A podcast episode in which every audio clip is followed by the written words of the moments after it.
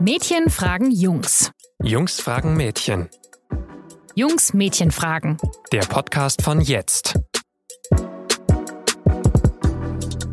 Herzlich willkommen zu einer neuen Folge des Jungs Mädchen fragen Podcasts. Mein Name ist Lara Tiede, ich bin Redakteurin bei Jetzt. Und weil es letzte Woche schon so schön beim Podcast zu Salaten war, sitzt heute wieder derselbe Kollege bei mir, Quentin Lichtblau. Hello. Hi Quentin, schön, dass du dich freust. Ich sehe ihn strahlen. Ähm, dabei weiß er eigentlich schon, worum es geht und es ist ein bisschen ein unangenehmes Thema vielleicht. Es geht nämlich um Verhütung. Wir Mädchen würden nämlich gerne von euch Jungs wissen. Jungs, würdet ihr die Pille nehmen? Viele von uns äh, tun es ja schon länger, die Pille zu nehmen und übernehmen damit auch den Großteil der Verhütungsverantwortung. Das liegt vermutlich auch daran, dass es für euch noch keine Pille gibt. Das ist uns schon bewusst. Aber mhm. wir würden uns schon gerne mal äh, damit auseinandersetzen, wie es denn eigentlich bei euch aussähe. Würdet ihr sie denn rein theoretisch nehmen, wenn es eine gäbe für euch? Das kann ich jetzt so pauschal gar nicht beantworten. Es kommt, glaube ich, ein bisschen darauf an, ähm, wie diese Pille dann wirkt und äh, wie oft man sie einnehmen muss. Also wäre das dann quasi, wie ist das denn gedacht? Ja, wenn wir jetzt, also es gibt ja so gar nichts, deswegen würde ich einfach mal davon ausgehen, dass es so ist wie bei uns, also dass du sie quasi täglich einnehmen musst um eine bestimmte Uhrzeit hm. und äh, natürlich auch, dass du bestimmte Nebenwirkungen in Kauf nimmst. Da frage ich mich natürlich dann, was die Nebenwirkungen wären. Also ich glaube, was man durchaus in Kauf nehmen könnte, wären jetzt irgendwie ein paar Tage Kopfschmerzen oder so. Da denkst du dir, ja, äh, damit komme ich klar.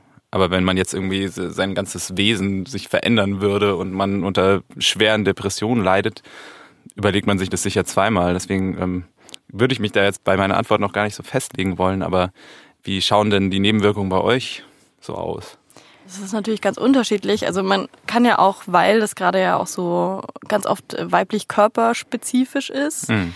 ähm, kann man es ja auch euch auch ganz schlecht übertragen teilweise. Das ist irgendwie so Brustspannen oder irgendwie so hm. Zwischenblutungen, das habt ihr dann wahrscheinlich nicht. Unwahrscheinlich. Wenn es sowas mal geben sollte. Aber äh, was du ja gerade schon meintest, Kopfschmerzen haben wir auch. Ja. Äh, und zwar richtig übel teilweise. Und äh, natürlich gibt's auch noch ganz andere Sachen wie äh, Stimmungsschwankungen, die, wie du ja auch schon gesagt hast, bis in Depressionen ähm, irgendwann ausarten können, mhm. wo man halt dann auch ganz oft nicht weiß, dass es tatsächlich von der Pille kommt, was es ja auch schwieriger macht.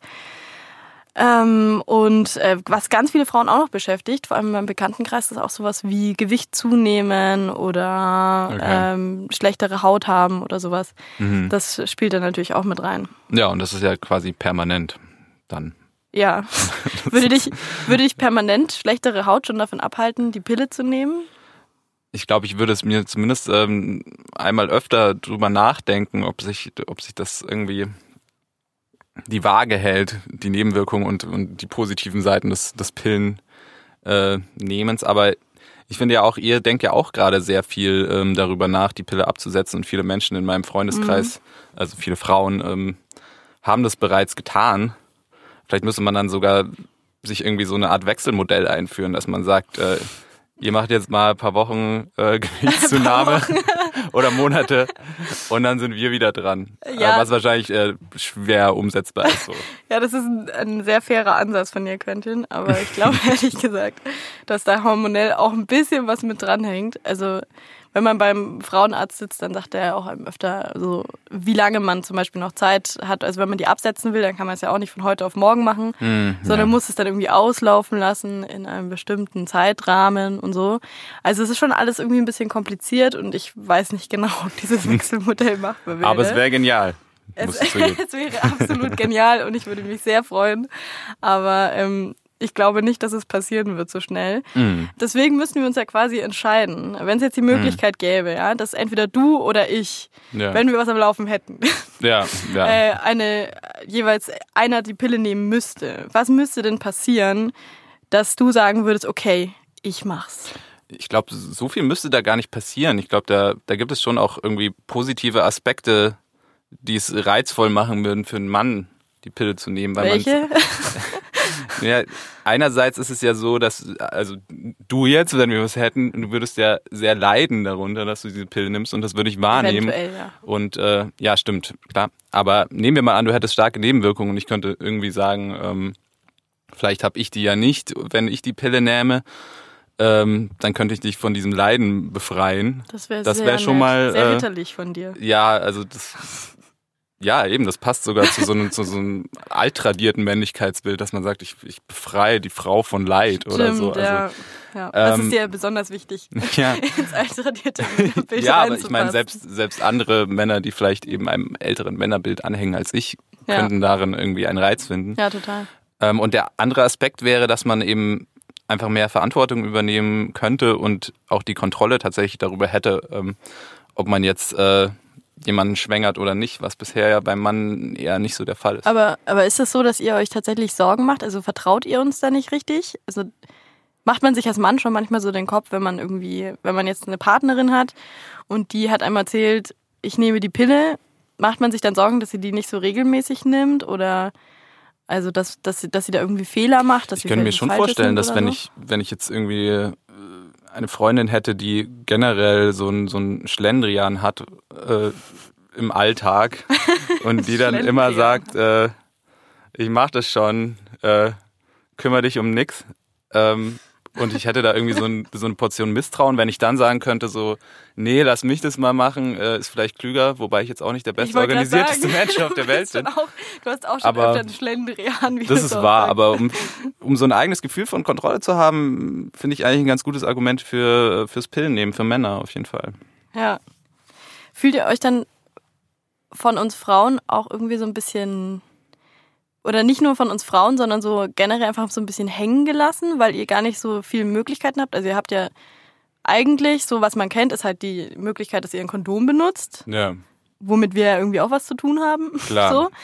Aber ansonsten habt ihr ja gar nicht so viele Möglichkeiten. Wie kommt das denn? Also warum, warum kümmert ihr euch nicht drum und warum meinst du, kümmert sich sonst irgendwie auch keiner drum? Es tut sich ja ganz wenig. Ich glaube, das war bisher einfach so ein, äh, ich würde es weniger als hängen lassen, sondern zu einem gewissen Grad, das ist ja auch ein ein Luxus eigentlich, dass man einfach nie damit konfrontiert wird.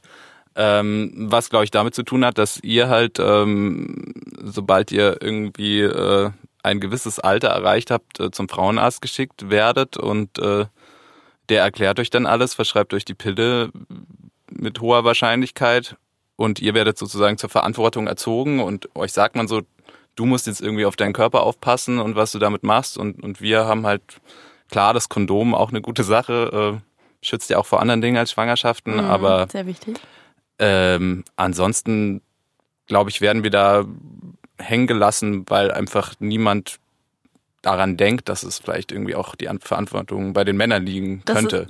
Oder bisher wenige Leute daran gedacht haben. Ich glaube, dass sich da gerade so ein bisschen mhm. Wandel vollzieht, aber das wird wohl noch ein bisschen dauern. Es ist ja auch irgendwie so krass abstrus, weil man beim, also wenn man als Mädchen zum Frauenarzt kommt und man ist irgendwie so 12, 13 oder so, dann ja. muss man ja auch schon so krass intime Fragen beantworten. So, ja.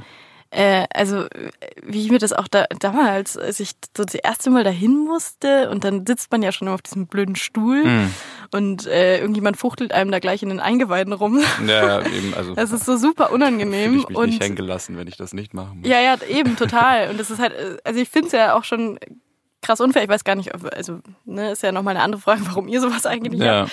Ähm, aber äh, doch, das finde ich, das finde ich auch so so übel, dass man euch da irgendwie so wenig erzählt. Also mhm. außer dass es für Männer okay ist zu masturbieren und dass sie ein Kondom benutzen sollen, ist ja die Sexualkunde für euch irgendwie so auch der Sexualkundeunterricht so total neben, nebensächlich. So. Ja. Es wird immer nur über Verhütung gesprochen, was die Frau da alles machen kann und Spirale und Pipapo. Ja. Ähm, genau, aber für euch gibt es echt wenig Angebot. Ich glaube, das ist einfach auch dieses ganz basale Denken, so dass man halt denkt, ja, die Frau ist halt die, die dann im Zweifel ein Kind im Bauch hat mhm. und der Mann kann machen, was er will äh, und sozusagen sein Körper bleibt im selben Zustand zumindest und deswegen kümmert sich irgendwie die Gesellschaft oder die Pharmaindustrie mhm. weniger darum, da jetzt irgendwelche Verhütungsmittel für Männer zu erfinden, tatsächlich, mhm. vermute ich.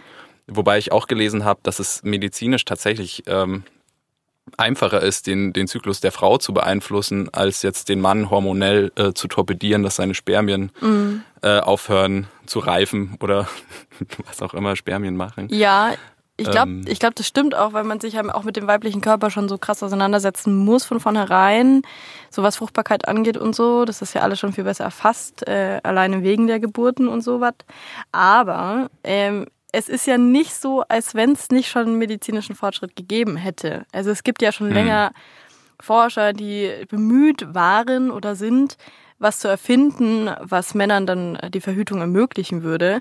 Und es scheint anscheinend einfach kein Interesse zu geben. Ich gebe mal kurz ein Beispiel. Es gibt ja mhm. ähm, das Vasalgel, da haben, glaube ich, schon mehrere Leute von gehört, das schon 2002 eigentlich so weit war, dass man es auf den Markt bringen hätte können. Und yeah. dann haben sie es nicht raufgebracht, weil sie meinten, also die Pharmaindustrien annahmen, dass Männer das einfach nicht benutzen würden. Also dass quasi kein mhm. Interesse dafür da wäre und äh, für keine Nachfrage braucht man halt auch kein Angebot und so. Ja. Ähm, und dann wurde es halt einfach wieder in die Tonne gekloppt so und kam halt nie, nie tatsächlich raus. Mhm. Wie, wie, kann denn das sein, dass man, also es muss ja einen Grund dafür geben, dass man davon ausgeht, dass Männer nicht verhüten wollen. Ja, aber ich glaube auch eben, dass man von diesem Vasalgel schon mal gehört hat und das ja offenbar 2002 äh, nach deiner Aussage in die Tonne geklopft wurde, ähm, dass das im Gespräch ist wieder beweist ja schon zu einem gewissen Grad, dass vielleicht ein, ein etwas regeres Interesse sich mittlerweile mhm. eingestellt haben könnte und dass mit Männer mittlerweile tatsächlich irgendwie Bock drauf haben äh, auf solche Verhütungsmethoden. Und ich glaube schon da, ja, wie ich meinte, dass sich da so ein bisschen so ein Wandel einstellt und Männer das attraktiver finden tatsächlich. Hat es, äh, hat es vielleicht was mit ich komme jetzt mal so ganz aus dem Blauen, ne? Äh, das, glaubst du, das hat was damit zu tun, dass, dass sich Männer auch ähm, so ein bisschen damit abfinden, dass sich Frauen emanzipieren? Weißt du? Ja, also klar, so man muss ja zu einem gewissen Grad irgendwie darauf reagieren. Das ist ja, also jetzt kommen wir natürlich äh, vom Hundertsten ins Tausendste, aber ich glaube, dass Feminismus und Emanzipation die Männer vor gewisse Herausforderungen stellt, irgendwie die Comfortzone zu verlassen und sich halt ja. überall mit Dingen auseinanderzusetzen, ähm, wo eigentlich die Sachlage noch vollkommen ungeklärt ja. ist, wie sie sich Frauen, dazu verhalten genau, sollen. Genau. Genau, und deswegen. Ähm, Seid ja quasi gezwungen dazu, euch langsam mal damit äh, auseinanderzusetzen, ja. wo Frauen ja jetzt anfangen, auch so ihren Körper lieb haben zu wollen. Ja, richtig. Wieder, ne? Eben. So schützen zu wollen. Also wenn, wenn meine Freundin sagt, äh, sie nimmt von heute auf morgen die Pille nicht mehr und ähm, hat jetzt auch gerade keinen Bock, sich mit Alternativen auseinanderzusetzen, ja. dann werde ich das wohl machen müssen. Ist ja irgendwie klar. das stimmt. Ja. Du kommst halt nur gerade im Moment nicht so weit, ne? Mhm. Was übrigens auch damit aber zu tun hat, und da ist jetzt halt wieder so ein Gegending. Also es mag sein, dass das Interesse dafür da ist, zu verhüten. Aber es gab ja auch diese, ähm, also man hat ja geforscht zu einer Spritze für den Mann, mhm. die es nicht mal durch die Testphase geschafft hat, obwohl es funktioniert hat bis dahin, weil die Männer sich beklagt haben über zu viele Nebenwirkungen, mhm. was so irgendwie so Kopf wie Übelkeit, irgendwas Banales, wo dann alle in den Medien so krass aufgeschrien haben und gesagt haben, ey, wir Frauen machen das schon seit 20, mhm. 50, 60, 65 Jahren oder sowas. Ja. Und ihr kriegt es einfach nicht auf die Kette, euch da mal eine Testphase lang durchzuquälen. Also ich glaube, dass diese Nebenwirkung, wenn du an so einem medizinischen Test teilnimmst, äh, dass du die vielleicht auch so ein bisschen äh, riskanter einschätzt, als bei dem Medikament, das schon auf dem Markt ist. Also ich glaube, das ist kein Spaß, wenn du an so einem Test teilnimmst und du merkst irgendwie, es, es läuft irgendwas schief mit deinem Körper gerade. Mhm. Was aber natürlich eigentlich nicht entschuldigt, dass Männer diesen Test abbrechen. Aber da muss ich dazu sagen, ich habe mich da informiert, was das, äh, diese Spritze für den Mann und diese Studie damals betrifft. Und es war so, dass 320 Männer teilgenommen haben und 20 davon haben den Versuch abgebrochen. Also sehr wenige. Mhm. Ähm, dass die Studie tatsächlich nicht zu Ende geführt wurde, ähm, lag an einem Sicherheitskomitee, das die Studie beobachtet hat und gesagt hat, ähm, die Nebenwirkungen halten wir für unzumutbar. Sehr fürsorglich ähm, von denen. Sehr, und die haben dann gesagt, so, nee, das geht nicht, wir machen jetzt Schluss. Und dann, und jetzt kommt der Clou, haben sich viele der Teilnehmer, nämlich drei Viertel, wollten trotz des Abbruchs der Studie die Verhütungsmethode weiter anwenden. Ach, und auch trotz der, trotz der Nebenwirkungen. Ja, also sie hätten, sie haben gesagt, sie hätten gerne weitergemacht. Also mhm. das Sicherheitskomitee hat gesagt, hört auf, es ist äh, nicht zumutbar und drei Viertel haben gesagt, nein, ich würde jetzt schon gerne weitermachen, aber darfst du dann natürlich nicht. Ja. Ich kann ja nicht sagen so, ja gut, dann, dann ja. packe ich mir das mal ein und nehme es mit heim. Aber, aber weißt du was, das Ding ist ja auch, die Leute, die ja an so einer Studie teilnehmen, das sind ja eigentlich schon mal Leute, die Bock darauf haben. Das ja. ist ja kein gesellschaftliches Abbild, dass man dann das jetzt direkt übertragen könnte und sagen könnte, drei Viertel der Männer hätten eigentlich Bock zu verhüten. Mhm. Das ist ja mehr so, ähm, drei Viertel der Männer, die grundsätzlich mega Bock hatten zu verhüten, wollen dann immer noch verhüten, obwohl andere von denen Nebenwirkungen hatten. Weißt du, was ja, ich meine? Klar. Also es ist so, es wirkt schon sehr abstrus auf mich.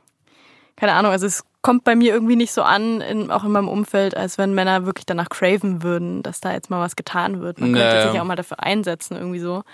Ja, ja. Aber ich glaube, der Druck wächst einfach. Irgendwann bleibt uns wahrscheinlich gar von, nichts anderes Von Seiten übrig. der Frauen wächst der. Ja, ja. ich denke schon. Also ich, und das halte ich überhaupt nicht für falsch. Ja. Ja, du sowieso nicht. Aber ich, ich frage mich immer, was so, was so andere Männer, die es halt sehr bequem mögen äh, ja. in solchen Sachen, ob die das tatsächlich, ähm, ob die dann so mitziehen oder ob dann die Frau wiederum wieder durch deren Bequemlichkeit und durch deren, wir wollen so bleiben, wie, wie wir sind und alles, alles bleibt ja so, wie es ist. alles bleibt, wie es ist.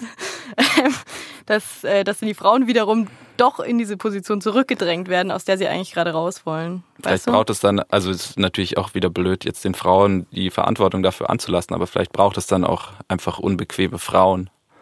Ja, wahrscheinlich. Ja, das ist, das ist leider immer die Kacke, dass immer die, die Leute, die irgendwie so in der Benachteiligung, Benachteiligung stecken, das sind ja immer die, die es antreiben müssen. Mm. Ähm, sonst ist es ja schwierig. Aber vielleicht sollten wir uns tatsächlich, vielleicht sollten auch äh, wir Frauen schon mal, es geht ja nicht nur um die Pille, es geht ja generell um Verhütung. Vielleicht müssten wir euch auch mal einfach an die Hand nehmen und sagen, ich setze jetzt die Pille ab und wir suchen uns jetzt eine Alternative und du bist dabei. Ja. Weil ich merke das auch immer, dass wenn meine Freundinnen die Pille absetzen, dann suchen die ja ewig und äh, fünf Tage nach einer Alternative. Dann gehen mhm. sie zu drei verschiedenen Frauenärzten, äh, mehrere Male am besten. Dann wird im Internet recherchiert, rumtelefoniert, äh, irgendwie Bekannte befragt, was jetzt die beste Alternative sei. Mhm. Dann noch ein bisschen so am eigenen Körper rumexperimentiert, ob jetzt irgendwas, äh, okay. ob man es vertragen kann oder nicht, Spirale so. oder so. Ja. Und das sind ja so, so Dinge, die, die die Frauen dann quasi alleine machen und irgendwie ihren und Partner so semi-gut mit einbeziehen. Vielleicht wäre das mhm. schon mal einfach der Schlüssel, dass man so generell Männer mehr einbezieht in Verhütungsgeschichten, dass sie sich so ein bisschen mehr ja. da beteiligen, auch mal. Das wäre absolut revolutionär, wenn, wenn Frauen ihre Männer mit zum Frauenarzt nehmen, was ja eigentlich nur passiert, wenn sie schwanger sind. Normalerweise. Oder? Ja. Ich hatte mal einen, einen Ex-Freund dabei tatsächlich, ähm, aus okay. praktischen Gründen, weil wir vorher und nachher wohin mussten. Also. Er saß dann im Wartezimmer und sprang dann auf und hat, hat den Raum verlassen. Ich kam dann raus und habe gefragt, was denn los sei. Und er hatte vorher was mit der, äh, mit der Frau, die da war, also die, Ach, du Scheiße. ich weiß schon, die hat eine Arzthelferin. Andere, ach so, ich dachte, eine ja, andere Patientin wäre seine Nein, nein, es war, es war sehr lustig. Okay, aber. Ja, das war tatsächlich meine einzige Erfahrung mit äh, Freund beim Frauenarzt. Ja, ja. Ja.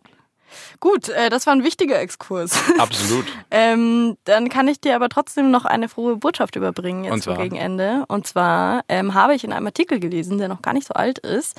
Das heißt, vielleicht weißt du es noch gar nicht. Mal schauen. Ähm, dass es tatsächlich eine Pille für den Mann geben soll. Okay. Ja, und das und Allerschönste. Das Allerschönste, wann und wo, man kann es kaufen. Ähm, das Schönste ist, dass es tatsächlich hormonfrei sein soll und okay. nebenwirkungsfrei in geschätzt fünf bis zehn Jahren. Kommt halt drauf mhm. an, ob ihr tatsächlich so ähm, so viel Bock drauf habt, dass, dass die Leute das tatsächlich auf den Markt bringen, die dafür verantwortlich Natürlich. sind. Natürlich. Ja, Bringt das auf den Markt. so, kannst ja, als, als Appell von Quentin an die Pharmaindustrie, bringt es auf ja, den Markt. Und zwar in einem Jahr. okay. Ich habe euch ein Jahr Zeit. Ich, ich nehme dich beim Wort. Die Welt und, ist bereit. Und dringe dir jetzt das Versprechen ab, dass wenn, ach nee, vielleicht muss keiner die Pille. Aber doch, wenn du sie, wenn du, möchtest du sie nehmen? Wenn sie keine Nebenwirkungen hat, warum nicht? Also ich glaube, Männer haben an sich kein Problem damit, Pillen einzuwerfen. So, also. Pillen einzuwerfen. das ist jetzt männliches ist, Hobby. Ich glaube, es ist keine grundsätzlich weibliche Domäne, irgendwie Medikamente einzunehmen. So, ja. also deswegen, wenn es keine Nebenwirkungen gibt, warum sollte der Mann das nicht machen? Ich glaube, das lässt sich total gut vereinbaren mit jeder, jeder Art von Männlichkeitsbild. Das hoffen wir sehr und können ja zum Abschluss dann festhalten, dass die Pharmaindustrie einfach weiter, soll. ja, loslegen soll oder weitermachen oder wie weit halt auch immer sie schon ist und äh, dann alles eigentlich gut werden kann. In der Tat. Oder ja. dieses Vasalgel erlebt tatsächlich äh, sein verdientes Revival, wer weiß. wer weiß. Ja, wir bleiben auf jeden Fall dran. Und nächste Woche kümmern wir uns, glaube ich, um ein anderes Problem, oder? Ja, da geht es um einen mysteriösen Ort, an dem wir Männer uns nie aufhalten. Oder nur wirklich, wenn, wenn die Toilette komplett zugeschissen ist. Ähm, nämlich die Kloschlange. Weil ihr müsst ja da immer anstehen und wir fragen uns, ob da irgendwas Besonderes passiert. Da passiert auf jeden Fall einiges, ja. Ja, das, da ist viel los. Das dachten wir uns nämlich auch. Und jetzt an unsere Hörer, während ihr auf die Antwort wartet, die wir euch da nächste Woche geben, könnt ihr euch auch mal überlegen, ob ihr Fragen habt, die ihr gerne in diesem Podcast thematisiert oder äh, beantwortet bekämt. Dann könnt ihr uns sehr gerne eine Nachricht schreiben, entweder an info.jetzt.de oder über unsere Facebook-Seite. Und wir freuen uns, wenn wir was von euch hören. Tschüss. Genau. Bis zum nächsten Mal. Bis zum nächsten Mal. Ciao.